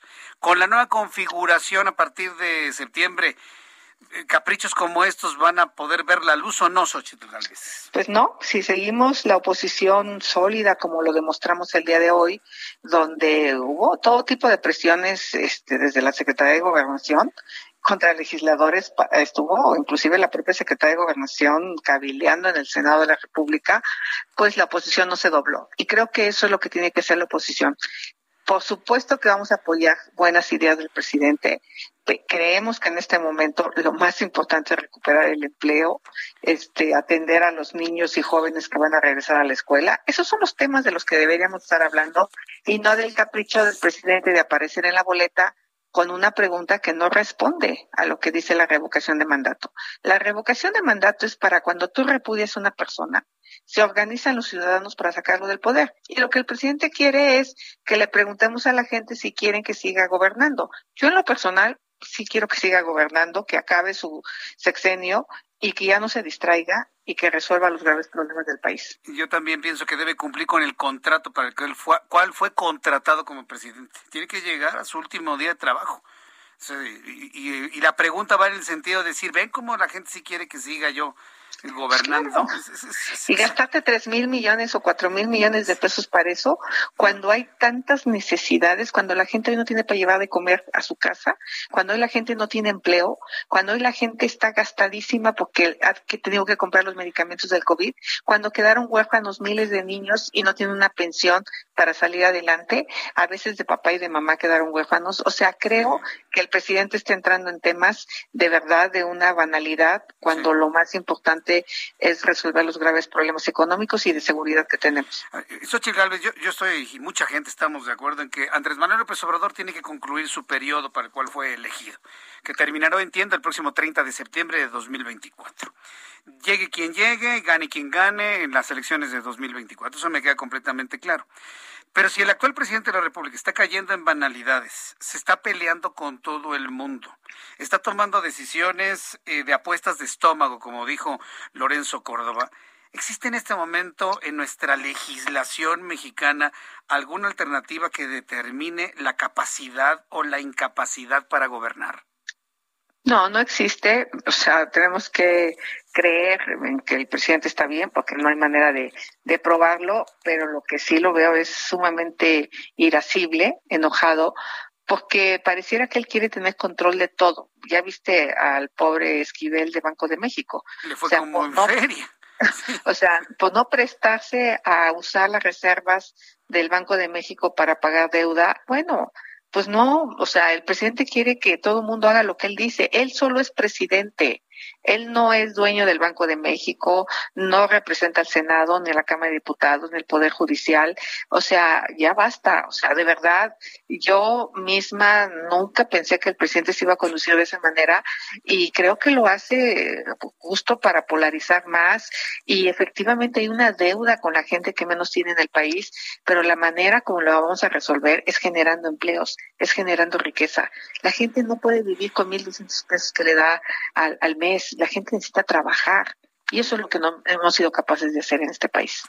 Pues sí, con, hablando precisamente de lo de Esquivel, pues ya este el gobernador Díaz de León ya le encontró la cuadratura, ¿no? Ya, le dijo que Secretaría de Hacienda pues compre el, el, recurso de estos de estos bonos del Fondo Monetario Internacional y ya los puede usar así. Ah, entonces ya, ya lo llenó de elogios cuando prácticamente lo desacreditó desde el mes de mayo, ¿no? Xochitl, qué cosas más extrañas, ¿no? Pues cosas extrañas y ve hoy cómo se fue contra dos legisladores que pues votaron en contra. O sea, él, él, él, no respeta la división de poderes, no la respeta, no, no, para él todos son corruptos, menos Manuel Bartlett, Ana Gabriela Guevara, sus hermanos, o sea, no, se vale, o sea, no se vale que despotrique, que descalifique, simple y sencillamente porque no se hace su voluntad. Bueno, pues armémonos de paciencia y aguantémonos otros años así. Por lo pronto, hoy la oposición triunfó en el Senado de la República y yo creo que si ustedes siguen cohesionados como hasta este momento, bien comunicados, bien organizados, se va a detener la, el desmantelamiento institucional del que ya Lo único que está haciendo el presidente es que eh, los órganos autónomos se armen de valor, sean valientes, los jueces sean valientes, los eh, legisladores seamos valientes, porque es la única manera de enfrentar a un gobierno autoritario. Pues muchas gracias por, por este tiempo. Muchas gracias, Xochil Galvez. A tus órdenes. Por esta comunicación y seguimos platicando. Gracias, Xochil. Un abrazo al auditorio. Hasta luego, senadora, que le vaya muy bien. Es Xochil Galvez, senadora de la República por el Partido Acción Nacional. Le pusieron un dique. Es que imagínense.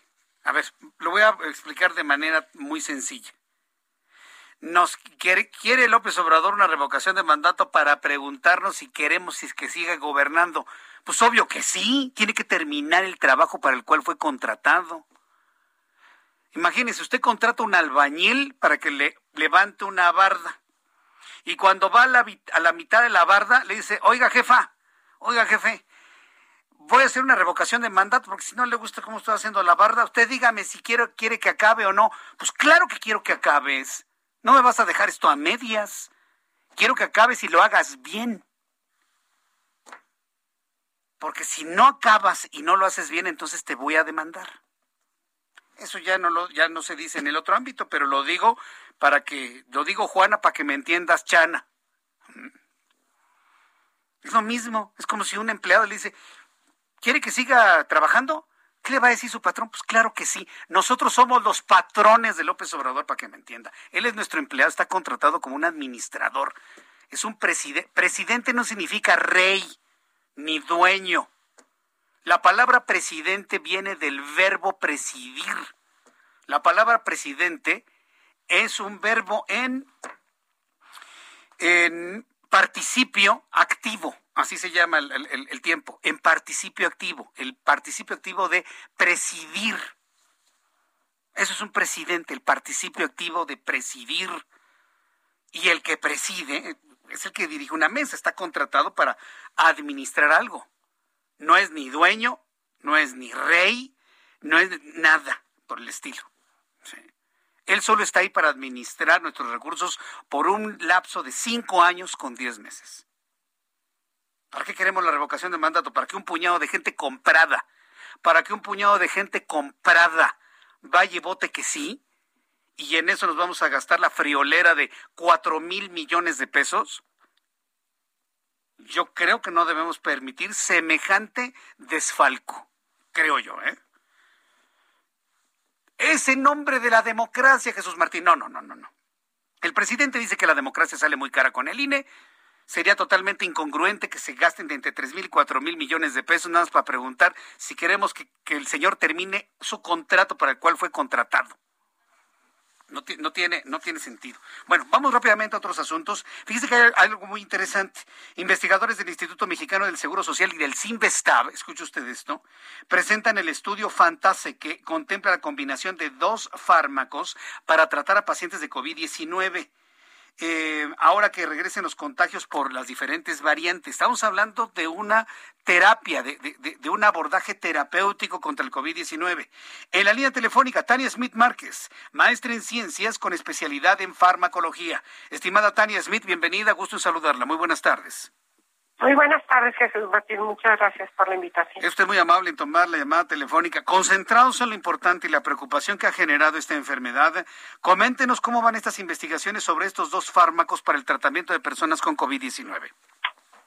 Bueno, estamos nosotros proponiendo un tratamiento que es una terapia combinada de dos antivirales.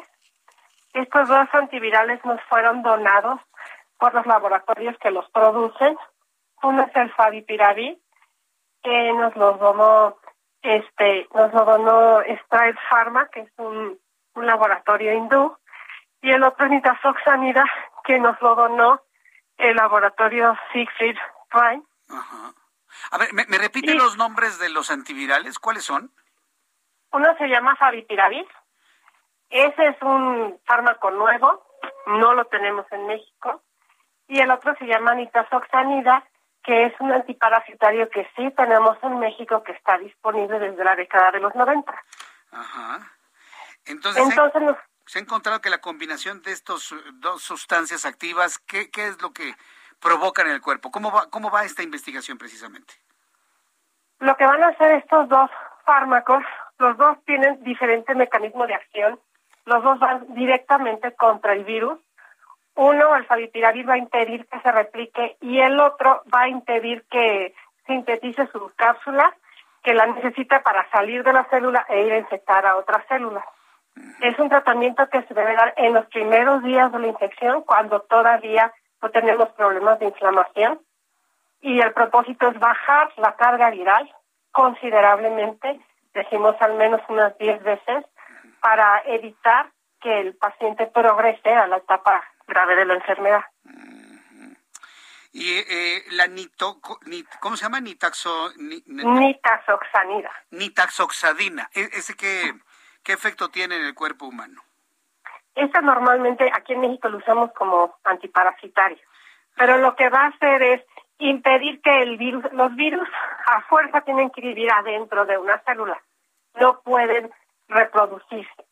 Entonces, para, son zonas y parásitos intracelulares. Entonces, tienen que meterse a la célula, usan el mecanismo de trabajo de la célula para replicarse y luego salen de esa célula e infectan a otras.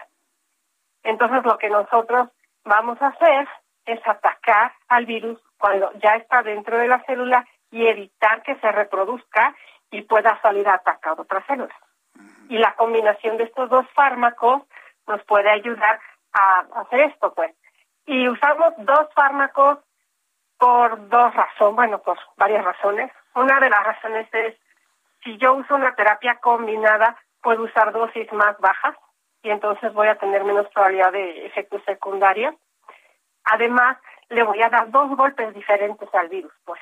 Le voy a pegar en dos momentos diferentes. Y esto hace que pueda aumentar la eficacia del, del tratamiento.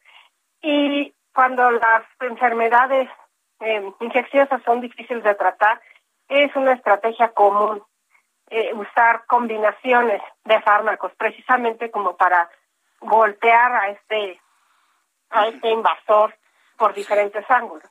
Hay, hay un asunto que me parece muy interesante. Eh, la forma en la que trabaja este antiparasitario, la nitazoxadina. Alguna vez estuve platicando con algunos especialistas cuando surgió todo esta, este debate sobre el uso de la ivermectina. Y, y, la forma de actuar de la nitazoxanida me recuerda mucho a la ivermectina. Si se utilizara ivermectina, que también es un antiparasitario, se podría tener un, un, resultado similar. Y aquí de alguna manera tratar de rescatar, pues un tratamiento que aunque no reconocido, pues muchos médicos están utilizando, la ivermectina. ¿Qué opina usted, Tania? Mire, hay diferentes estrategias. Se están llevando a cabo en el mundo muchos, muchas investigaciones diferentes. El chiste es pegarle al microorganismo con diferentes mecanismos de acción. Por eso nosotros elegimos a la y al Lo también este bueno son terapias orales, el paciente se lo puede tomar en su casa, es para el principio cuando el paciente todavía no está grave, ¿no? Lo tenemos que diagnosticar lo más rápido posible para que tenga efecto. El, el nosotros elegimos los fármacos, hicimos un cribado de 162 fármacos que lo hicieron los colegas en la Universidad de Liverpool, y de esos 162 fármacos, los que nos salieron con mayor probabilidad de éxito fueron este, la nitazoxanida y el favipiravir. Por ahí hay otros, pero los otros eran muy caros o inyectables o muy tóxicos. Entonces, de los que estudiamos, los que tenían mayores probabilidades de éxito eran esos dos. Una cosa muy importante es que in vitro, o sea, en, células o incluso en animales, hay un montón de fármacos que podrían funcionar. Pero yo no nada más necesito que mate al virus. Yo tengo que podérselo dar a mi paciente en una concentración tal que a esa concentración me mate al virus y no le haga daño a mi paciente. Sí, claro. Entonces, de muchos que si tienen actividad antiviral, se necesitan dosis muy altas. Y si yo llevo una dosis 10 veces más alta que la dosis que está autorizada, no tengo idea qué va a pasar. Mm. Entonces, el diseño de dosis y la selección del fármaco es muy importante. Tania Smith Márquez, yo agradezco mucho que nos haya compartido esta investigación. Vamos a llevarle el seguimiento de una oportunidad en una oportunidad futura. Conforme vaya, haya avances, nos avisa y volvemos a platicar aquí en el Heraldo Radio. Muchísimas gracias por este tiempo, Tania. Muchas gracias. Hasta pronto, que le vaya muy bien. Hasta luego. De eso se trata, ¿eh? Estar centrados en lo verdaderamente importante y no nada más en los pleititos que se traen las entidades políticas en México. 7 con 49. Momento de saludar a Mariano Riva Palacio con Bienestar H. Me da mucho gusto saludarte, Mariano. Muy buenas tardes. Querido Jesús Martín Mendoza, amigos del Heraldo Radio, muy buenas noches. Fíjate, Jesús, que esta ocasión te tengo el resultado de un estudio denominado Brechas salariales por autoidentificación indígena y rasgos lingüísticos en México que fue recientemente publicado y elaborado por el Departamento de Economía y la Licenciatura de Economía de la Universidad Iberoamericana de la capital del país. Y precisamente entre los resultados más relevantes de esta investigación se encuentra que las personas que se autoidentifican como indígenas en México, pues perciben un salario menor que las personas que no se autoidentifican como tal. Me dirás, ¿qué tiene de nuevo esto, Mariano? Si ya lo sabíamos. Bueno, este estudio está arrojando datos muchos, mucho más específicos. Por cada peso, Jesús, que gana una persona mestiza, la indígena gana 77% de ese peso. Los datos sugieren también que los individuos que se identifican como indígenas están predominantemente en sectores agrícolas y de la construcción que se desarrollan sobre todo en el sur del país, precisamente en la región de la República Mexicana con mayores rezagos. Ahora, las teorías económicas afirman que si las personas tienen más habilidades, como lo es hablar otro idioma, pues éstas deberían percibir una mejor remuneración económica en el mercado laboral. Los investigadores encargados de este estudio encontraron que ser bilingüe por hablar español y una lengua indígena reduce el salario de esas personas, no lo aumenta. Que una persona llegue y diga, hablo español, totonaco, zapoteca, no significa que le van a pagar más en México. Si en México hablas una lengua indígena, el mercado laboral te castiga. Esto significa, Jesús Martín, que el hablar una lengua indígena no produce ningún beneficio en comparación con solo hablar español. A partir de los datos estadísticos de los investigadores que ellos analizaron, se sugiere que las personas indígenas toman la decisión estratégica, fíjate, ¿eh? de no decir que son indígenas, aunque sus rasgos Jesús así lo manifiesten, muchos de ellos, según este estudio, indican que dicen que no lo son. Esto para recibir beneficios económicos, incluso psíquicos. Significa que hay grupos de personas que hablan una lengua indígena, tienen el mismo fenotipo, pero no se identifican como tal. A este fenómeno se le llama aculturación o cuando las personas se asimilan a la cultura dominante. Esto, Jesús Martín amigos de Heraldo Radio, Radio, esto también ocurre con las personas migrantes quienes llegan al país de destino, la experiencia colonizante pues las atrapa. Otro dato interesante ya para terminar, Jesús, es que hoy en día existen más de 60 culturas indígenas en México. Alrededor del 19.4% de la población se autoidentifica como indígena y unos 6.1% habla una lengua nativa. Esto se suma a que las poblaciones indígenas de nuestro país sufren de rezagos educativos, en infraestructura, oportunidades laborales y otros. Entonces, a partir de esta investigación, se observa que las características étnicas y lingüísticas explican una parte de las brechas salariales que sufren las poblaciones indígenas de nuestro país. Usted lo tiene, Jesús, interesante el dato, por cada peso que gana una persona mestiza, la indígena solo gana el 77% de ese peso. Vaya, ahora me dejaste pensando con ese tema de la aculturización, este Mariano, porque si bien los indígenas por pena, por vergüenza o por conveniencia niegan su origen indígena, Uy, ¿cuántos mexicanos dicen que no son mexicanos en el extranjero y aquí adentro, no? Porque se enteraron que tienen algún ascendente por ahí español o francés. No, yo, yo, no, hombre, por mis venas corre sangre francesa. Entonces, eh, tenemos una culturización tremenda aquí en México, ¿eh? De, indígenas y de los propios mexicanos. Exactamente. En este caso particular, que es el, estudio que te estoy presentando, pues bueno, enfocado a la cultura indígena, al grupo indígena mexicano en nuestro país, pues que tienen que cambiar y decir, aunque su apariencia lo demuestre, dicen que no lo son para ganar más pesos y para poder sobrevivir. Bien. Danos tus redes sociales, Mariano, para que el público esté en contacto contigo, por favor.